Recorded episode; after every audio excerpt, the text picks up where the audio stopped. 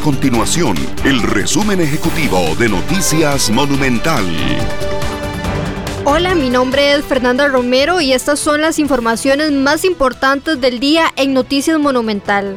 El presidente de la República, Carlos Alvarado, dijo que espera que los diputados aprueben en primer debate el proyecto de ley sobre empleo público previo al primero de mayo.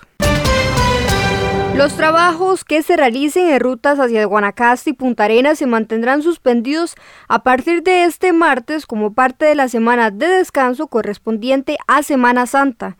En el caso de la ampliación de la angostura se reanudarán los trabajos hasta el martes 6 de abril y las labores sobre la Ruta Nacional 1 se retomarán entre el 5 y 6 de abril. Estas y otras informaciones usted las puede encontrar en nuestro sitio web www.monumental.co.cr. Nuestro compromiso es mantener a Costa Rica informada.